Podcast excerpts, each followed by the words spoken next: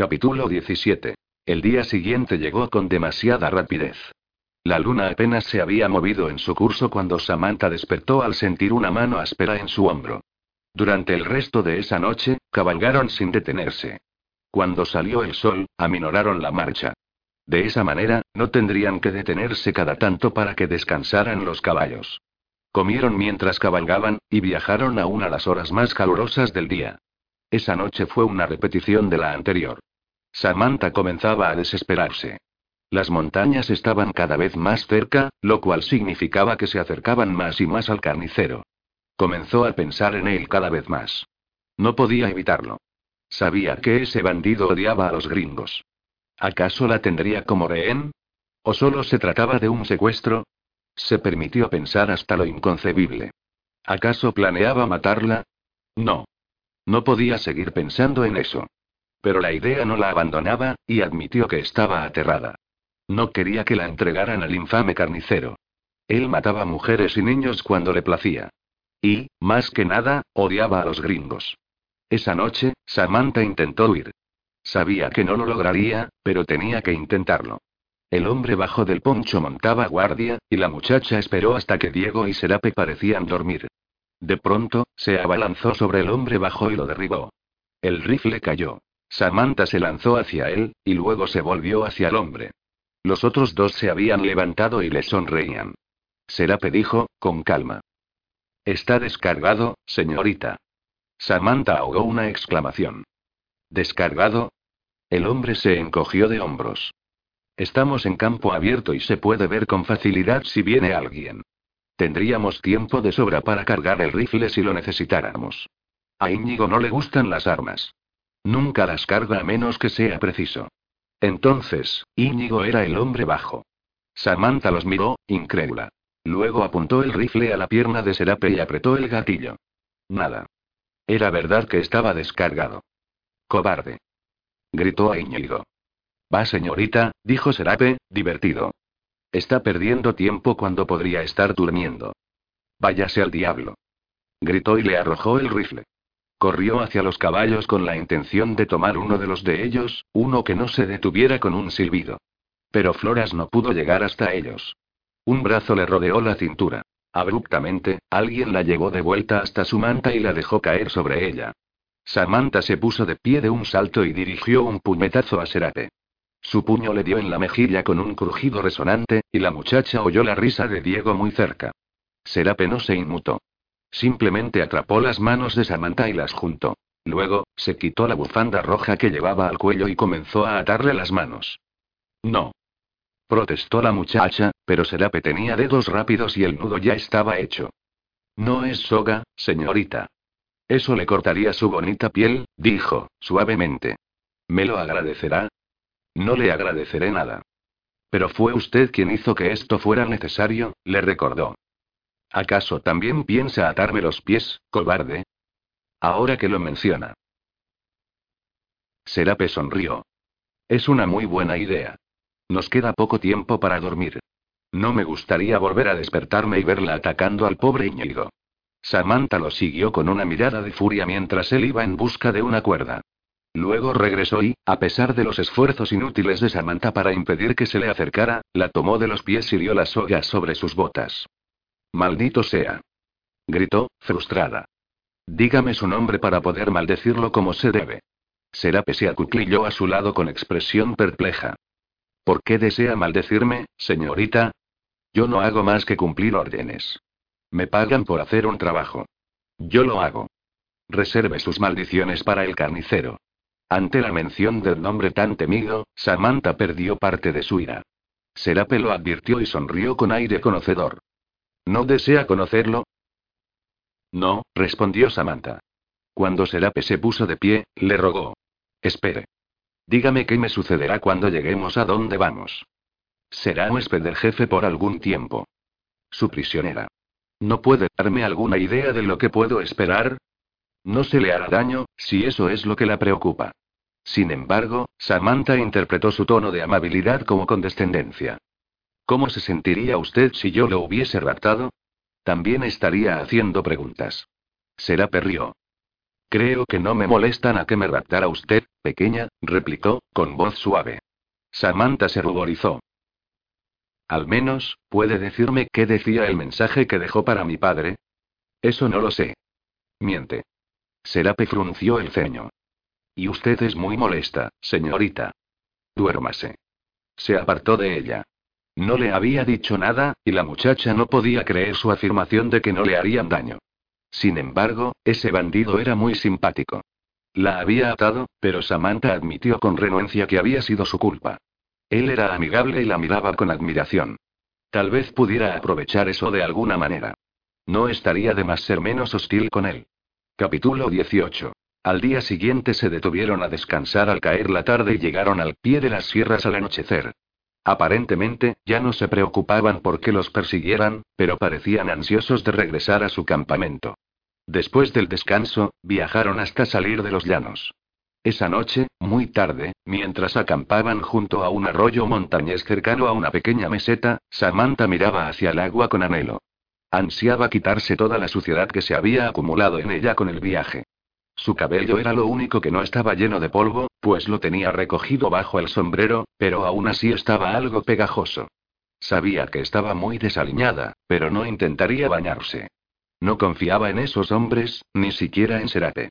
Se conformó con lavarse la cara y las manos en el agua fresca de la montaña. Allí había árboles y hacía, un poco más de frío. Después de todo, no se habían estado dirigiendo a las montañas, sino que solamente las bordeaban por sus partes más bajas y cabalgaban hacia el norte. Samantha no cuestionó la nueva dirección. Solo se alegró de volver a dirigirse hacia su hogar, fuera cual fuese el motivo. Sin embargo, pronto descubrió que los bandidos habían estado buscando un sendero especial, y lo hallaron al día siguiente. El sol aún no había salido cuando encontraron el sendero y pusieron rumbo al sudoeste para comenzar un ascenso gradual pero ininterrumpido. Samantha tenía un nuevo motivo para preocuparse. ¿Por qué los hombres le permitían ver el camino? ¿No les importaba que ella supiese dónde estaba su campamento? Tal vez no tenían un lugar permanente. O quizá no les importaba porque ella no lo abandonaría. Jamás. Esa noche, el aire se volvió más frío mientras continuaban ascendiendo con los caballos por un angosto sendero a un lado de un empinado cañón. Samantha se puso nerviosa al echar un vistazo hacia abajo. Estaban tan cerca del borde que se podía ver el fondo del precipicio. Cuando se hizo noche cerrada, Diego, que iba al frente, encendió una antorcha y la mantuvo en alto.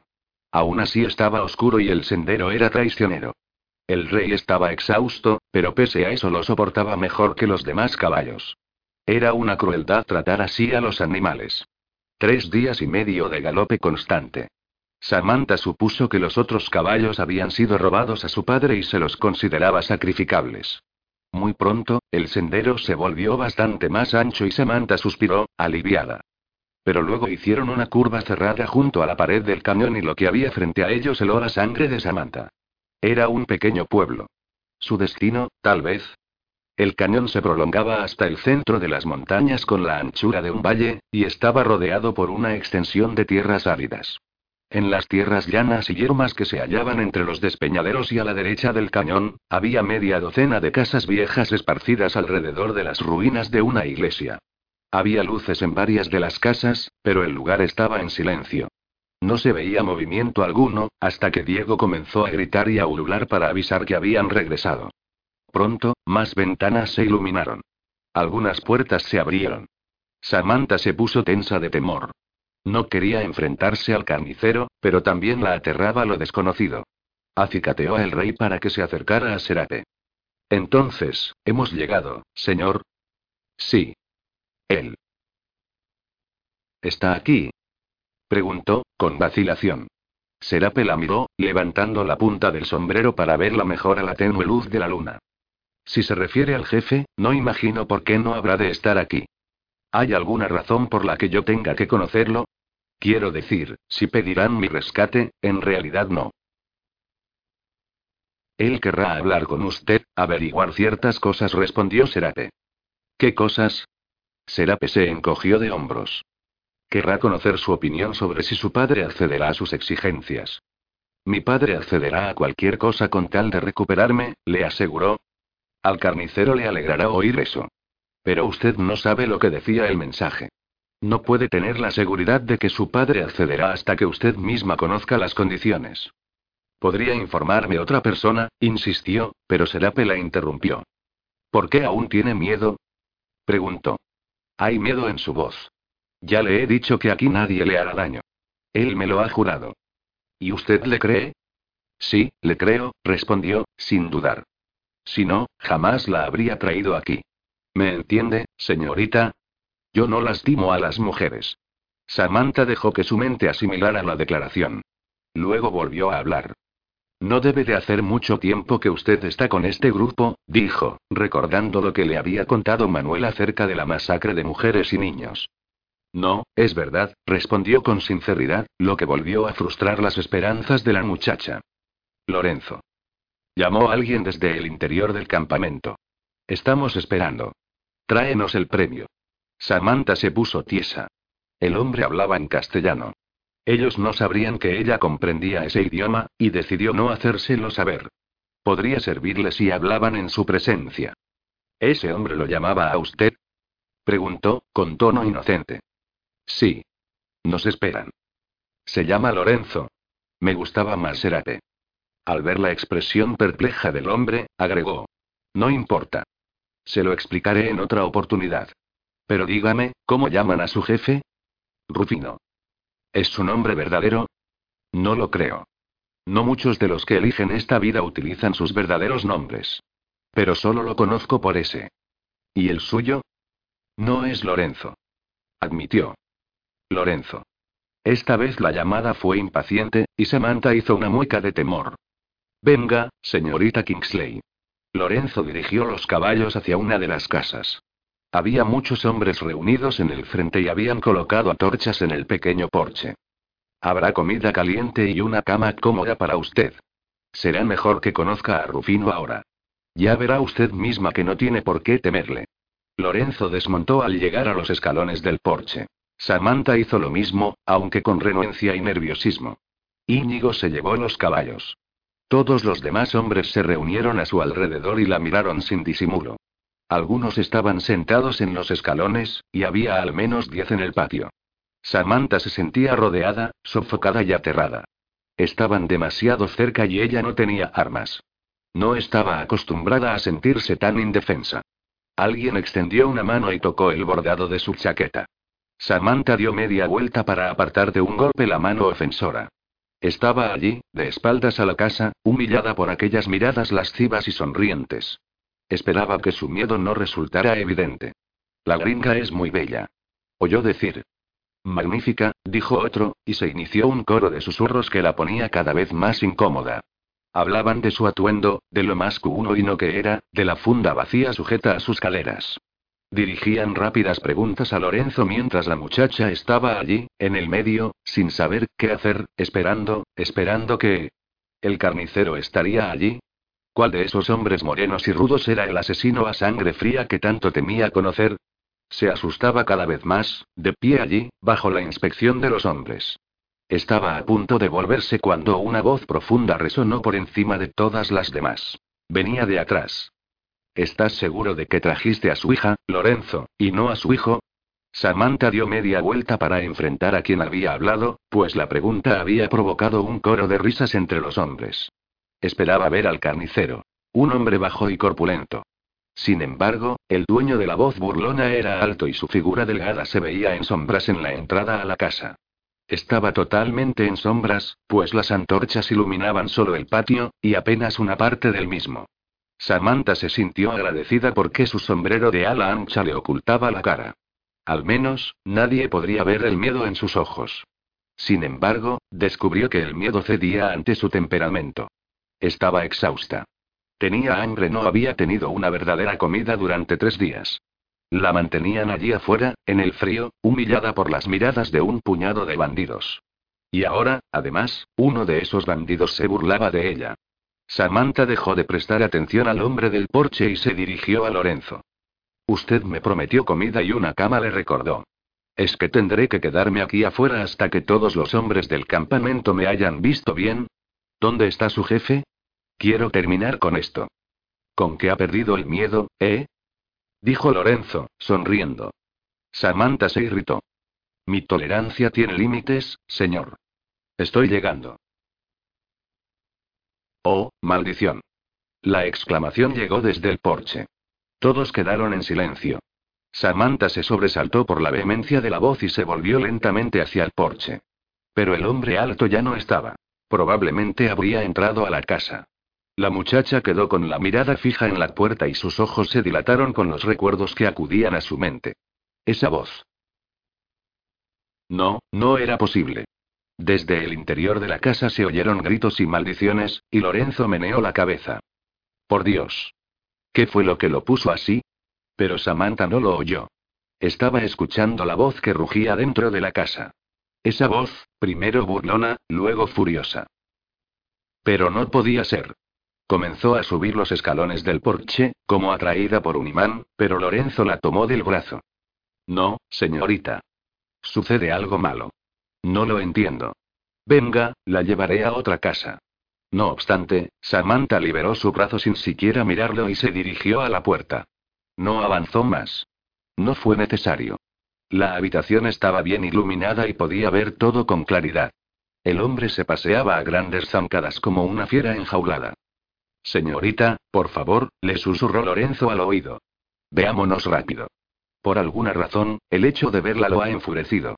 De pronto, Samantha se volvió hacia Lorenzo y lo sorprendió al rodearle la cintura con los brazos. Antes de que pudiera reponerse de la sorpresa, la muchacha se apartó aferrando con una mano el revólver de Lorenzo. Madre de Dios. exclamó él. Al mismo tiempo, Samantha apuntaba el arma al hombre de la habitación. El revólver estalló y el humo llenó el aire, pero la bala dio en el techo porque Lorenzo le había golpeado el brazo hacia arriba en el momento del disparo. La tomó de la muñeca e intentó quitarle el arma. No. Gritó Samantha, luchando con todas sus fuerzas. Maldición, suélteme. Lo mataré si no me deja terminar esto. Enseguida, alguien le arrancó el revólver. Pero no fue Lorenzo.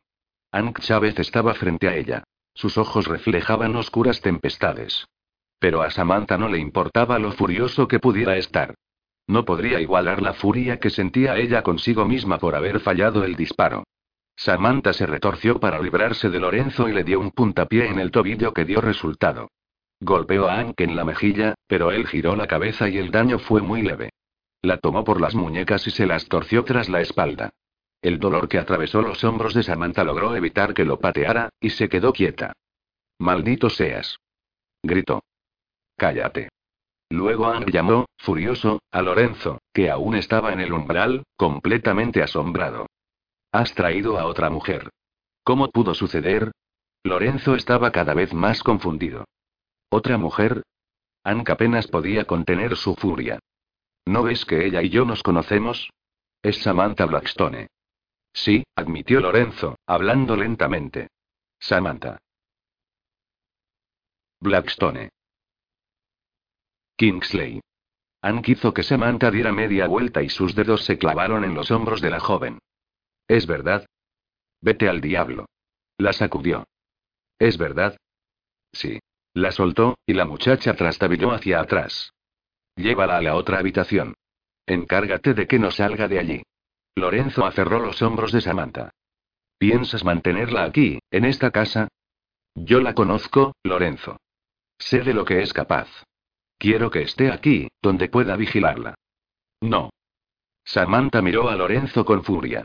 Usted me prometió que no me harían daño, le recordó. Pero él estuvo a punto de romperme el brazo y me ha lastimado los hombros. No puede dejarme aquí con él. Exijo ver a su jefe. Anke echó a reír. Fue una risa cruel y burlancia. ¿Y para qué quieres verme, niña? Samantha contuvo el aliento y volvió a dar media vuelta para enfrentarlo. Tú. ¿El carnicero? No lo creo. Él es bajo, feo y griega. ¿Y tú le temías? No, claro que no. Supo que su respuesta no convencería a nadie, y admitió. Las historias que cuentan de él son terribles. Tal vez, concedió Ank, con voz serena. La mayoría de la gente le teme, y a mí me convenía aprovechar ese temor. Pero no eres el carnicero. No, admitió. ¿Existe ese hombre? Anka sintió. Aún está en sus territorios del sur, sin saber que yo he tomado su nombre prestado. Necesitaba la reputación de ese hombre. Con que eres bandido. Su voz estaba cargada de desprecio. Debí darme cuenta antes, después de lo que me hiciste. Cualquier hombre habría hecho lo que yo hice, niña. Samantha sintió que el rostro le ardía. Deseaba no haber traído el tema a colación. Lorenzo la miraba con extrañeza. ¿Es verdad que él es su jefe, Lorenzo? Preguntó. Sí. Yo obedezco sus órdenes. ¿Pero le es leal? Apoyó una mano en el brazo de Lorenzo. ¿O sus servicios se pueden comprar? Yo puedo pagarle mucho dinero para que me saque de aquí. Más de lo que él le dará del rescate. Basta. Gruñó Ank. ¿Qué ocurre, Rufino? Se burló Samantha. ¿Acaso temes que él acepte mi generosidad? Díselo, Lorenzo, ordenó Ank. No puedo ayudarla, señorita, dijo, casi en tono de disculpa. Entonces él tiene su total lealtad. Sí. Tal vez algún día me explique por qué dijo Samantha con deliberado sarcasmo. Los ojos de Ank se estrecharon y adquirieron una tonalidad pizarra. Hasta el momento había logrado dominar su furia, pero le costaba mucho. Sácala de mi vista, Lorenzo. Ya he oído más de lo que puedo tolerar. Y yo no toleraré otro minuto en la misma habitación contigo. Samantha logró decir la última palabra antes de arrastrar a Lorenzo hasta la única puerta que había además de la de entrada. La abrió y la atravesó sin volverse a mirar a Ank. Era un cuarto muy pequeño y solo albergaba una cama angosta ubicada contra la pared opuesta a la puerta. El piso estaba desnudo y también la única ventana, ahora cerrada por el aire frío de la montaña. ¿Aquí duerme él, Lorenzo? Preguntó en voz baja, mirando la cama sin hacer. Sí, este es su cuarto. Lo era, lo corrigió, y se dirigió a la cama para arrancar las sábanas y mantas y arrojarlas al piso. No dormiré con las mismas sábanas. Me rehuso a hacerlo. Estaba de espaldas a Lorenzo, y lo oyó decir. Lo odia. ¿Por qué? Pero Samantha había decidido no hablar más de Hank Chávez. ¿Quiere traerme ropa de cama limpia? Sí, y comida caliente. La comida no importa ahora. Estoy demasiado molesta para comer. Como guste. Hizo ademán de marcharse, pero la muchacha lo tomó del brazo y dijo, desesperada. Quédese conmigo, Lorenzo. Aquí. Sí, sí, aquí. No confío en él. Pero no puedo quedarme en esta habitación, señorita. Los ojos de Lorenzo se dirigieron a la cama angosta. Entonces quédese en la otra habitación. Por favor, Lorenzo. No puede dejarme sola con él en esta casa. Él no le hará daño. ¿Cómo puede decir eso? Usted mismo vio lo que me hizo hace un momento. Habría hecho algo peor si usted no hubiese estado allí. Lo sé. Lo que vi fue que usted lo atacó, respondió Lorenzo. Creo que yo no habría sido tan indulgente si usted hubiera tratado de matarme, señorita. Los hombres se defienden entre sí, ¿eh? replicó con amargura. ¿Acaso salió herido? Pero trató de matarlo. Oh, salga de aquí y déjeme en paz. exclamó, desdichada. ¿Cómo podría entenderlo usted? Es igual a él. Samantha le volvió la espalda y un instante después se marchó y cerró la puerta en silencio. Anke estaba en la otra habitación, de pie frente al hogar, con las manos apoyadas en la repisa y la mirada clavada en el fuego acababa de encender. Cuando Lorenzo se acercó a él se volvió y luego rió entre dientes. ¿Qué? ¿La princesa quiere sábanas limpias? Esas las cambiamos ayer. Lorenzo se encogió de hombros. Dice que tú has dormido en ellas, por lo tanto que no lo hará. Porque quiere matarte, amigo. Ank se apartó. No creo que te interese esa respuesta, dijo fríamente. ¿Tú también la odias? Sí, yo también la odio. Lorenzo meneó la cabeza. Pues yo jamás vi una mujer tan bella, dijo con sinceridad. ¿Cómo puedes saberlo, con la mugre que tiene encima? murmuró Ank. Lo sé. Y creo que no podría odiar a alguien como ella, por ningún motivo, comentó, pensativo. No entiendo cómo tú sí puedes. Dejas que su belleza te obnubile el juicio, Lorenzo. No te engañes, dijo Hank fríamente. Esa mujer usa a unos hombres. Les pisotea el alma y después los desecha sin pensarlo dos veces. Entiendo. Lorenzo sonrió. La amaste. Perdición. Jamás podría amar a una zorra así. No vuelvas a mencionarlo. Lorenzo frunció el ceño por la cólera de su amigo. Quiere que me quede con ella. No confía en ti, y comienzo a entender por qué. Anne rió sin diversión. Tu trabajo ha terminado. La has traído aquí. Ahora ella es mi responsabilidad. ¿No le harás daño? No, siempre que se comporte. Eso no me da mucha seguridad, amigo. Tú salvaste mi vida y por eso estoy en deuda contigo. Espero que no hagas que me arrepienta de haberte dado mi lealtad. Anne comenzaba a impacientarse. ¿Quieres dejar de preocuparte? No vale la pena que te preocupes por ella, Lorenzo, y te aseguro que sabe cuidarse sola. No quisiera que resultara lastimada. No hablemos más de esto, Lorenzo, gruñó Ank. Has dejado que ella te engañara. Es tan calculadora e intrigante como cualquier hombre, e igualmente mortífera. Te lo advierto. Te haré responsable si ella vuelve a conseguir un arma. Lorenzo enrojeció al recordar su humillación. No podía creer todas las cosas que Rufino decía de la muchacha. Era verdad que había intentado matarlo esa noche, pero estaba en una situación desesperada. La habían secuestrado a punta de revólver. ¿Qué podría hacer si la muchacha volvía a enfurecer a Rufino? Lorenzo se marchó de mala gana, sin la seguridad que quería. Capítulo 19. La puerta se abrió sin aviso alguno. Samantha se incorporó en la cama y se cubrió con las cobijas. Solo tenía puesta una camisola corta de encaje y los calzones teñidos que usaba debajo de las faldas. Se había desvestido porque no esperaba que nadie irrumpiera en la habitación y, mucho menos, que ese alguien fuera Ank. Quiero una cerradura en esa puerta, le dijo, en tono severo. Ank echó una mirada significativa a la ropa sucia de la muchacha, que estaba sobre el baúl. Sonrió cuando la muchacha se cubrió más aún con las cobijas. La tendrás. Pero yo guardaré la llave. Entonces no importa. No, insisto. Se hará esta misma mañana. Y para que nadie pueda entrar por la ventana haré que la entablen. Maldito seas, dijo Samantha, con los dientes apretados. ¿Por qué no me atas a la cama? Ank sonrió y sus ojos rieron como antes. Si me das motivos, chica, será un placer. Estoy segura de ello, rezongó Samantha, y luego levantó la voz. Oh, ¿por qué tuve que errar el tiro aquel día junto al arroyo? ¿Por qué tuvieron que temblarme las manos? Ank se puso tieso y sus ojos se volvieron turbulentos. Apretó los puños y se esforzó por mantenerlos a los costados. Quería retorcerle el cuello. Pero más que eso, quería, no, no volvería a tocarla. La última vez que lo había hecho no lo había ayudado a borrarla de su mente. No erraste, dijo. Una de tus balas me dio en el costado. ¿Y de qué sirvió? Aún estás vivo. Eres la más sanguinaria. No, no es verdad. Lo interrumpió. Hasta que te conocí, jamás había querido matar a un hombre. De todos modos, ¿qué haces aquí? Rogaba volver a verte. Pero en la cárcel, no así. ¿Por qué le has declarado la guerra a mi padre? No es una guerra. Estás tratando de echarlo de México. ¿Por qué? ¿Qué te ha hecho? Ang meditó si debía decirle algo y, en tal caso, ¿qué? Ella lo conocía. Sabía su nombre y que él no era el carnicero. Por lo tanto, podría arruinar sus planes. Se suponía que no había conexión alguna entre el bandido y el extraño que pronto compraría las tierras de los Kingsley. Pero Samantha pronto sabría que el bandido y el nuevo dueño eran una misma persona.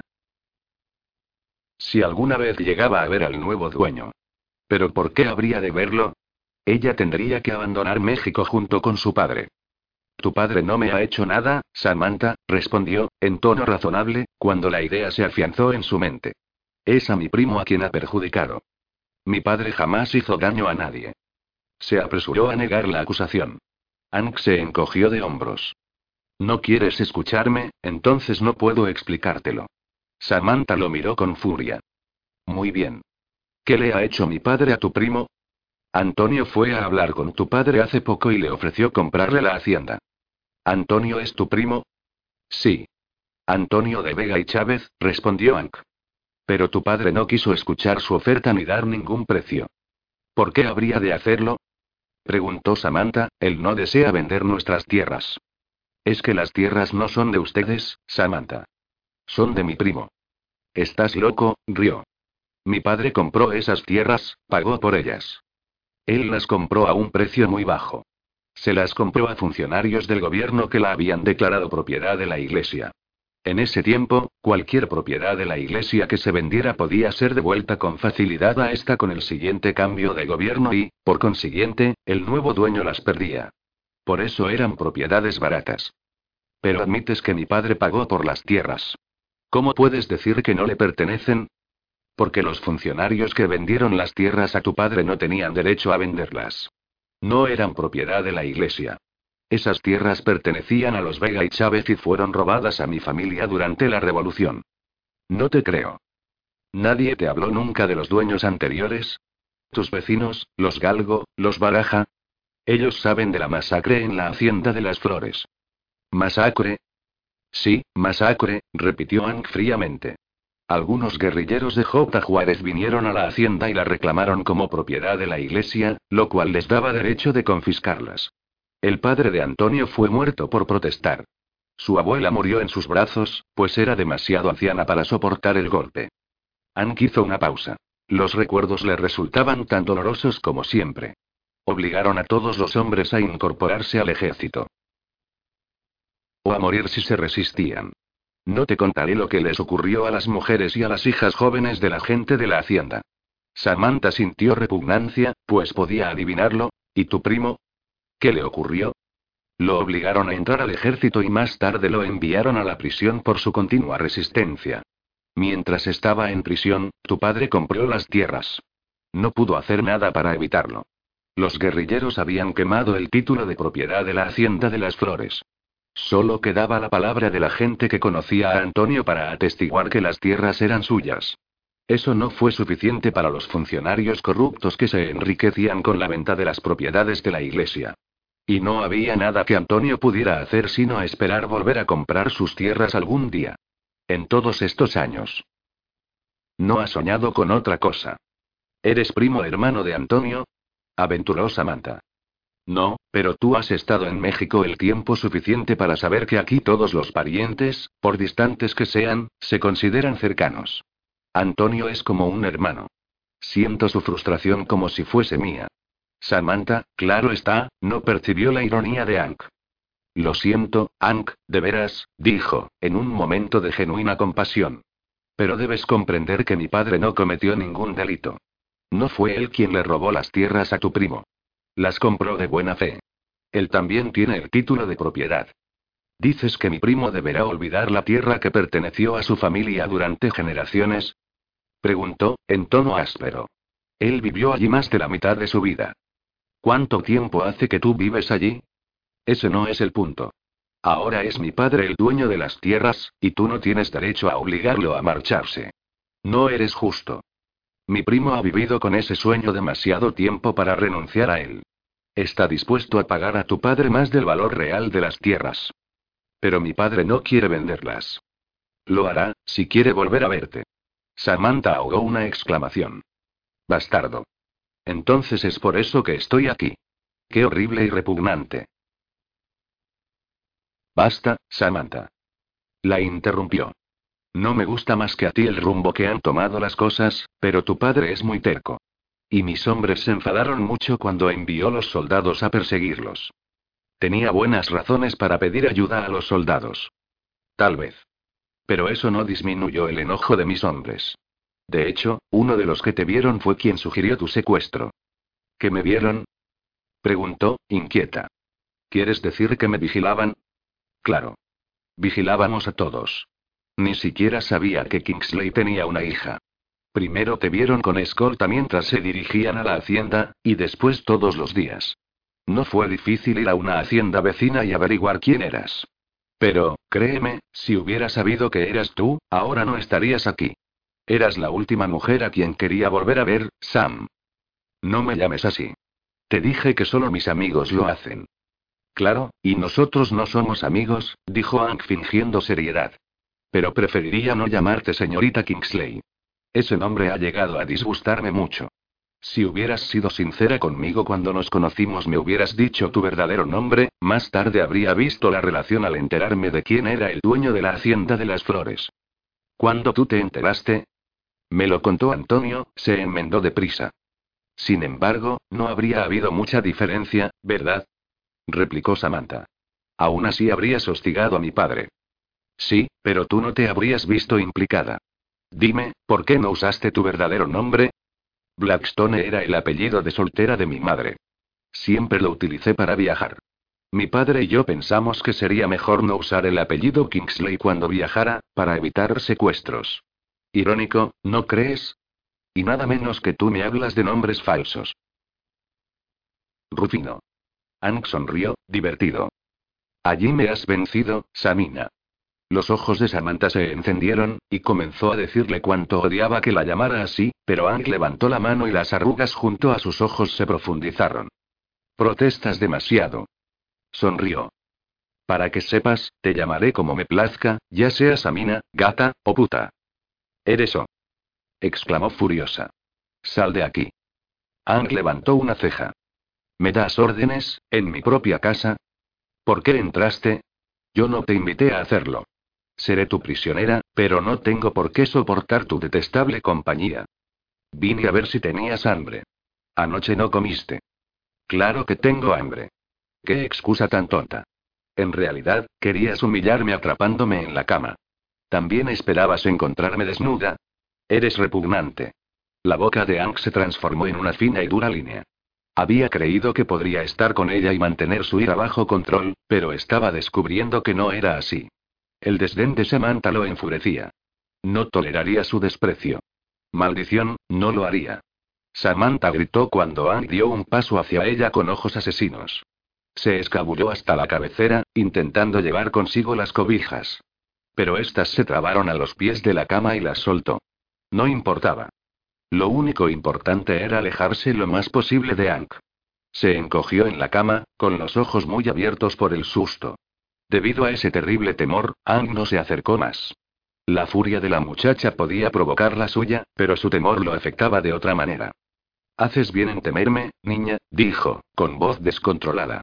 Haces bien en recordar lo que ocurrió la última vez que me enfureciste. No te temo. Te odio. No soporto sentir tus manos sobre mí. Ank se puso tieso, pero se las ingenió para reír con desdén. Tal vez no sepas cómo luces en este momento, Sam.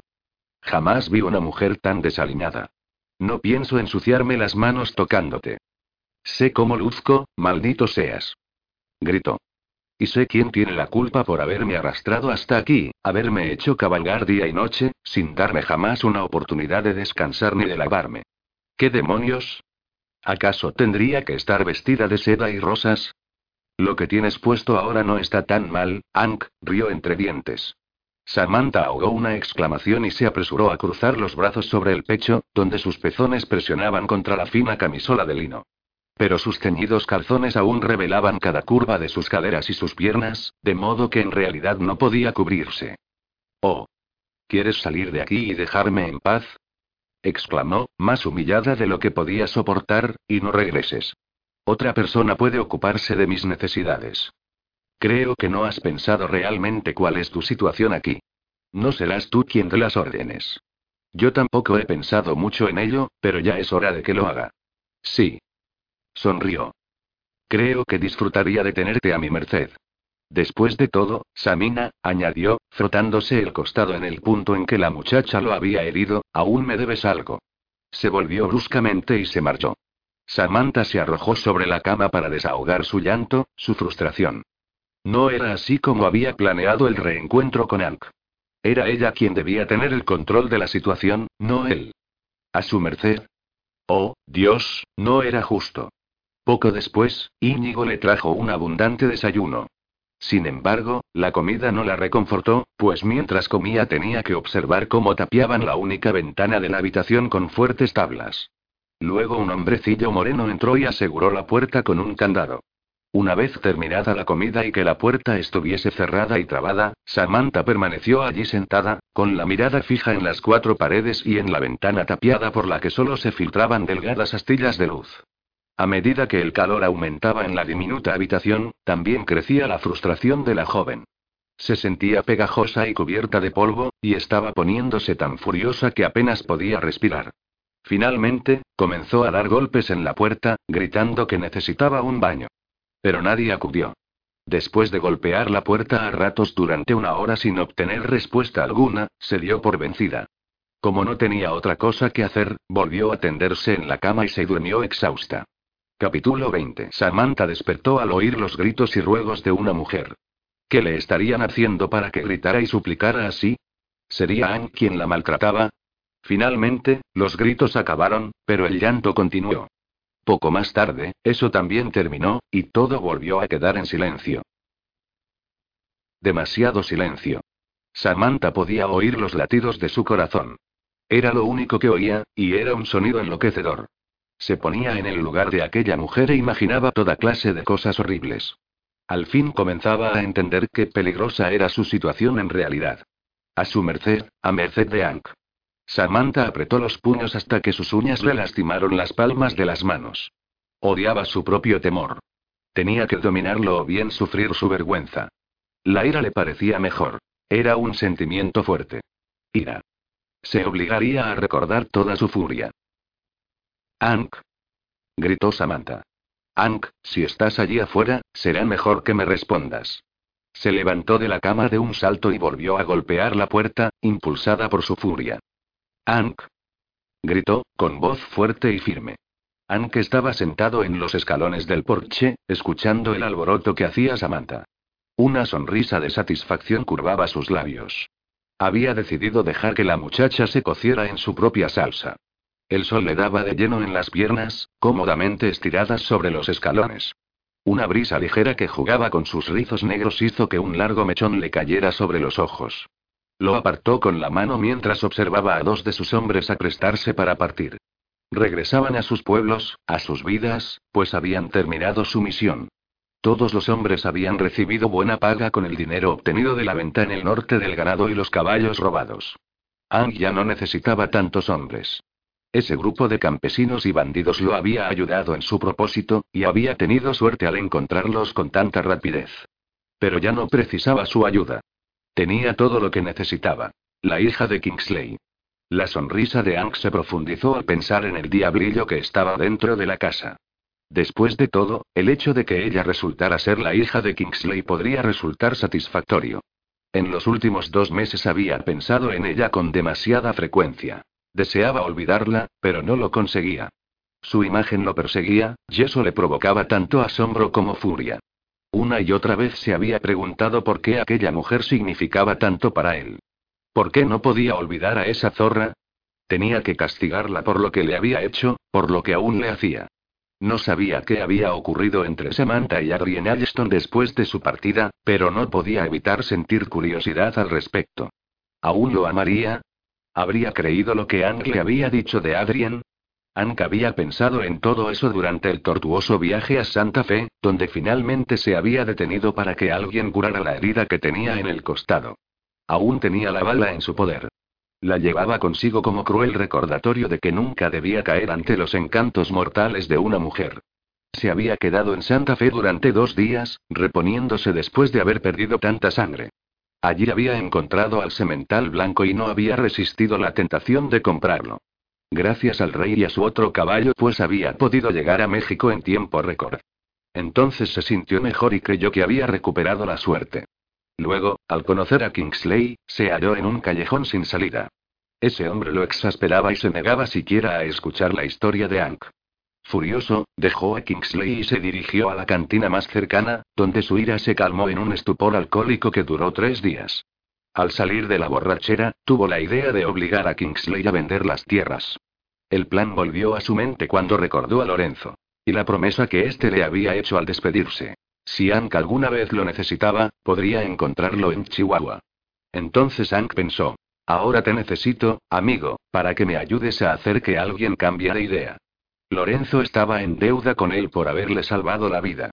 Había ocurrido cerca de El Paso, donde Hank había encontrado a Lorenzo a punto de ser linchado por cuatro vaqueros borrachos que afirmaban que era un cuatrero. Hank no preguntó si la acusación era cierta. Simplemente no podía ver que colgaran a un hombre por nada menos que un asesinato, especialmente si se trataba de un compatriota. Arriesgó su vida para que Lorenzo escapara de los cuatro hombres, que estaban demasiado borrachos para comprender el peligro del rifle que les apuntaba.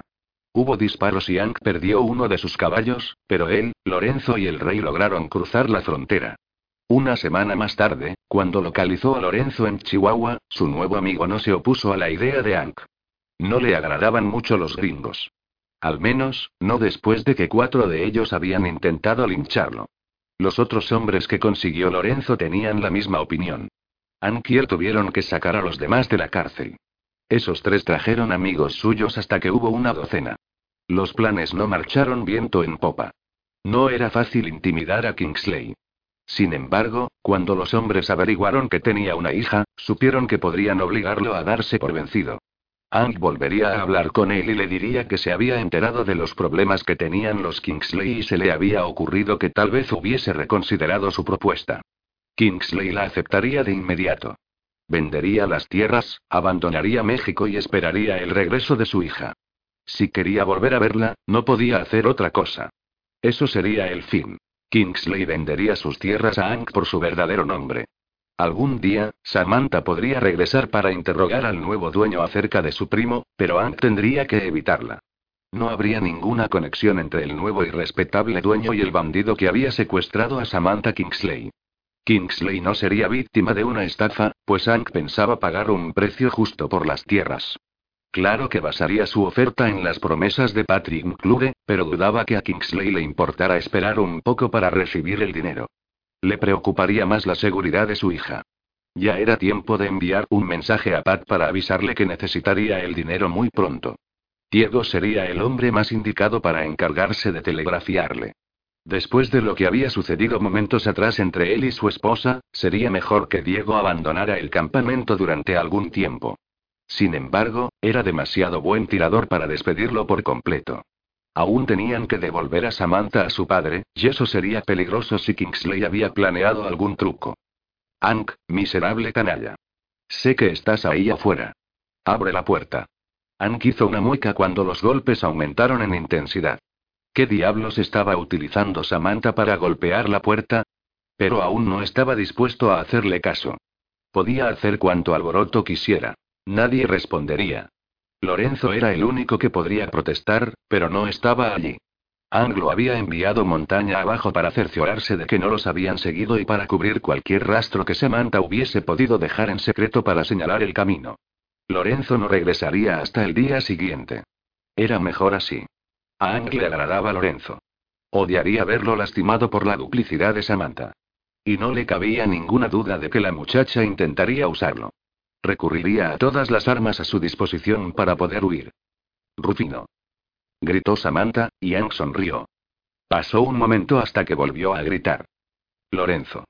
Ang frunció el ceño. Entonces los golpes se volvieron más distantes, y supo que ahora Samantha estaba golpeando la ventana. Se puso de pie de un salto, furioso. Ank abrió la puerta con violencia y Samantha se sobresaltó. Volvió la espalda a la ventana tapiada, sosteniendo la bota que había utilizado para golpearla. Tenía la otra puesta y también el resto de su ropa excepto la cartuchera, que aún estaba sobre el baúl. Su cabello era una masa enredada y tenía las mejillas encendidas. En sus ojos ardía un fuego verde. Ank se detuvo, sobresaltado. Furiosa, Samantha se veía magnífica. El verla así, sucia, desaliñada pero aún así innegablemente hermosa, hizo que Ank olvidara su ira. Creo que me llevaré eso, dijo, señalando las botas de la muchacha. No hice tapiar la ventana con tablas para que las quitaras a golpes. No te las daré. Samantha retrocedió, sujetando la bota en gesto posesivo contra su pecho. Hasta una bota podía servir como arma. No renunciaría a ellas. ¿Dónde has estado? preguntó. He estado llamándote la mitad del día. Ank se encogió de hombros. Estuve ocupado. Samantha se serenó un poco y Ank le preguntó en tono cortés. ¿Querías algo, Sam? Quiero un baño. Hay un arroyo al final del pueblo. Con gusto te llevaré allí. Samantha lo miró con furia. Quiero un baño decente, con agua caliente. Aquí. Lo que sugieres traería muchas molestias. Sería más sencillo llevarte al arroyo. No me importa cuántas molestias ocasione. Claro que no. No serías tú quien tuviera que traer la bañera hasta aquí ni acarrear y calentar el agua. ¿Tú me lo niegas? Tal vez si me lo pides de buena manera en lugar de exigirlo podría pensarlo. Samantha permaneció paralizada, con los labios apretados. ¿De buena manera? Preferiría arrojarle la bota. Pero necesitaba ese baño con desesperación, lo suficiente como para degradarse por esa vez. Tragó en seco. ¿Podría bañarme aquí? Por favor. Ah. Sabía que podías ser razonable con la persuasión adecuada, dijo Hank, sonriendo. Samantha esperó un momento, controlándose. ¿Y bien? Preguntó, finalmente. Tendrás tu baño. Si es que puedo encontrar una bañera en este mísero pueblito. Hank se marchó y cerró la puerta con llave. Pasó casi una hora hasta que regresó con una pequeña tina redonda que parecía tan vieja que Samantha estaba segura de que perdería agua. El agua ya estaba lista y Ang la trajo a la habitación. Apenas había lo suficiente para llenar la tina a medias, pero había encontrado jabón y una toalla, e incluso un cepillo y una muda de ropa, por lo cual Samantha le agradeció en silencio. Sin embargo, Ang no tenía intenciones de marcharse. Con la mayor imperturbabilidad posible, se sentó en la cama y se recostó contra la pared. Era obvio que pensaba quedarse. ¿Qué haces? preguntó Samantha. Nunca vi bañarse a una mujer, respondió, con descaro. Creo que será divertido. ¿Divertido? exclamó la muchacha, y señaló la puerta. Sal de aquí. Sin embargo, Ang meneó la cabeza, esbozando aquella sonrisa lenta y enloquecedora. Me quedaré. Entonces no me bañaré, replicó con obstinación. Como quieras. Ank se levantó de la cama con un movimiento ágil y tomó uno de los cubos vacíos que había dejado en el suelo. Al ver que comenzaba a vaciar la tina, Samantha lo tomó del brazo. Deja eso. exclamó, furiosa. Te encanta humillarme, ¿verdad? Sí, gatita. Debo admitir que sí. Samantha le dio la espalda con tanta furia que quería gritar. De pronto, comenzó a arrancarse la ropa y, aunque oyó que Annie volvía a sentarse en la cama, no se detuvo. Él esperaba humillarla, pero no se lo permitiría. No tenía por qué quitarse toda la ropa.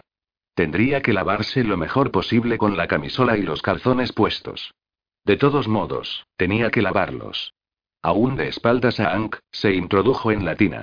Lanzó un grito cuando lo sintió a su espalda, sujetándola por la cintura. Antes de que pudiera detenerlo, le había quitado la camisola. Samantha se cubrió los senos y lo enfrentó, gritando de furia. Pero eso la hizo bajar la guardia y al instante sus calzones comenzaron a caer por sus caleras. Dirigió un puñetazo a Ank, pero él lo detuvo y la obligó a meterse en el agua. Hijo de perra. ¿Cómo te atreves? Ank se inclinó y extendió la mano hacia el agua. Samantha sintió pánico. No. No me toques, maldito. Sin embargo, Ank solo quería los calzones y se los quitó. Samantha estaba completamente ruborizada cuando terminó de desvestirla. Nunca había sentido tanta vergüenza. Bueno, una vez sí, y eso también había sido por culpa de Ank. Ank dejó caer los calzones mojados en el cubo vacío y dijo: Báñate como se debe. Luego volvió a la cama y se sentó. No la había tocado. Samantha agradeció al cielo por eso.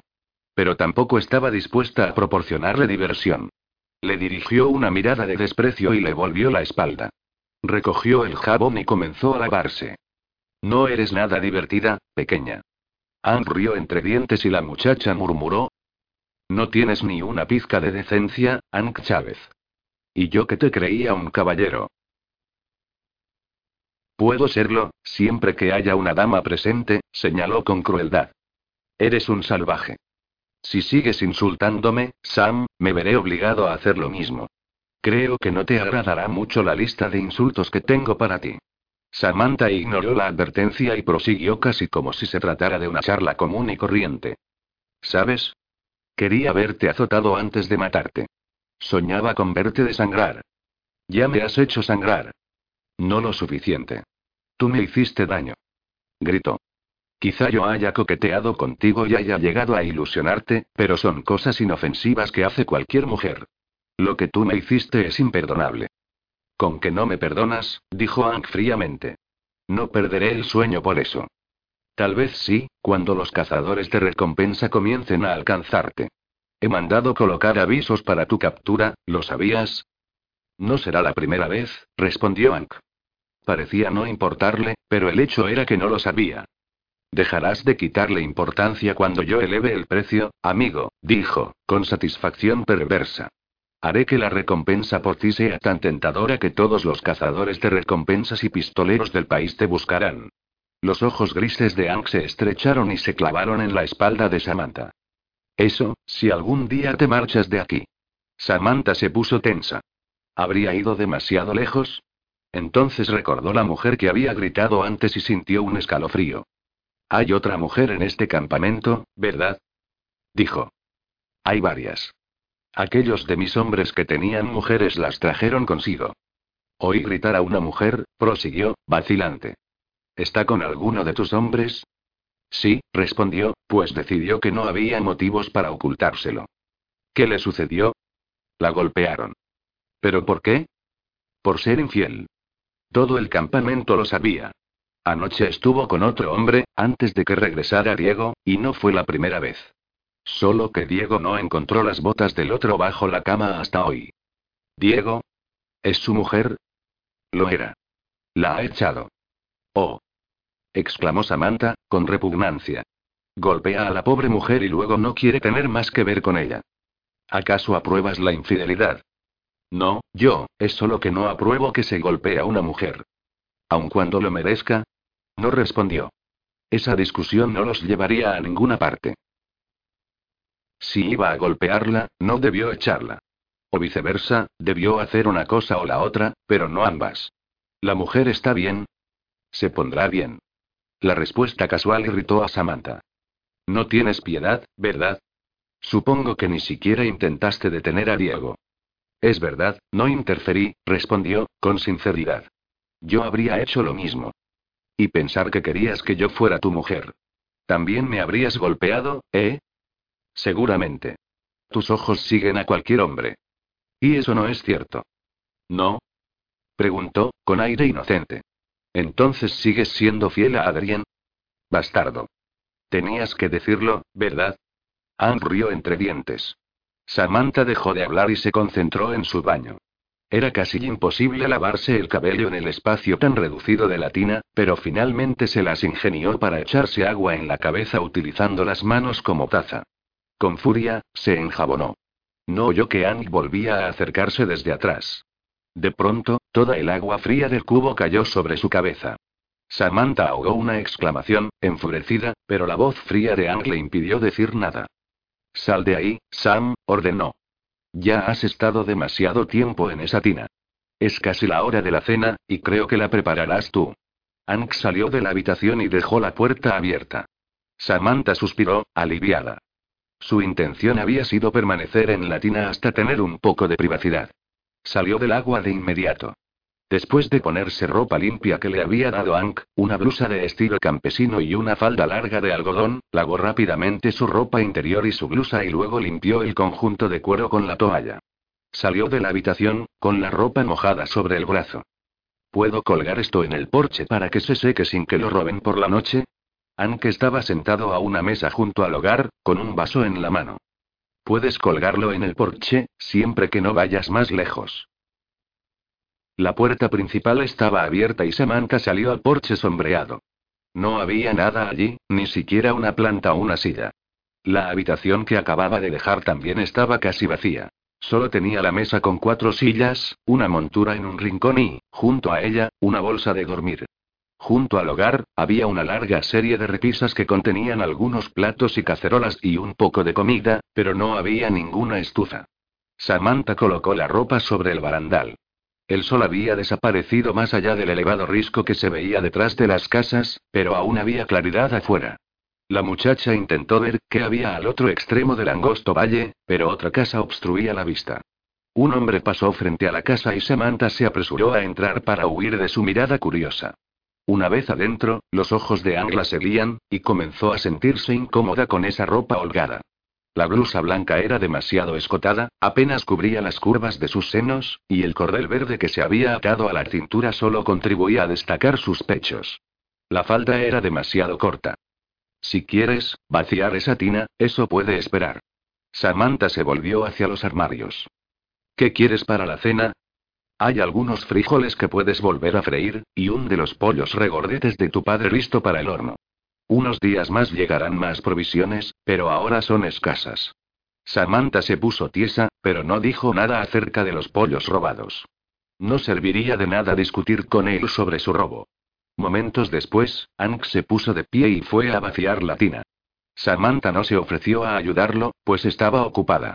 Cuando llegó la comida a la mesa, Ank extrajo una botella de vino y sirvió un vaso a cada uno. Cuando casi habían terminado de comer, Samantha preguntó.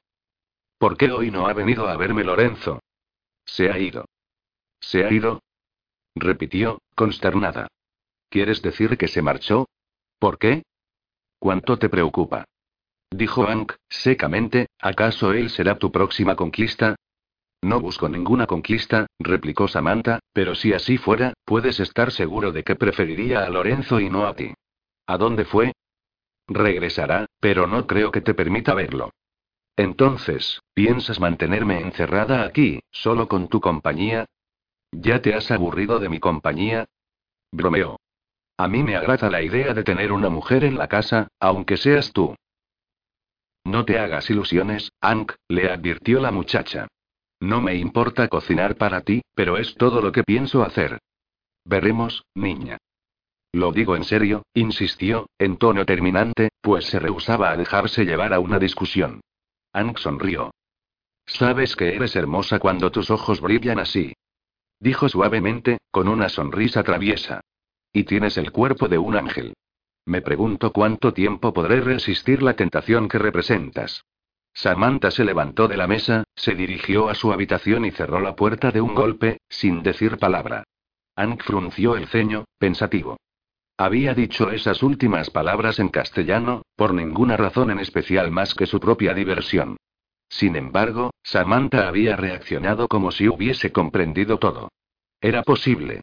¿Acaso solo había fingido que no sabía castellano? Ank permaneció allí sentado, pensando hasta bien entrada la noche. La botella de vino estaba vacía cuando, finalmente, se puso de pie y, después de cerrar con llave la puerta de Samantha, se acostó en el piso frío y se durmió.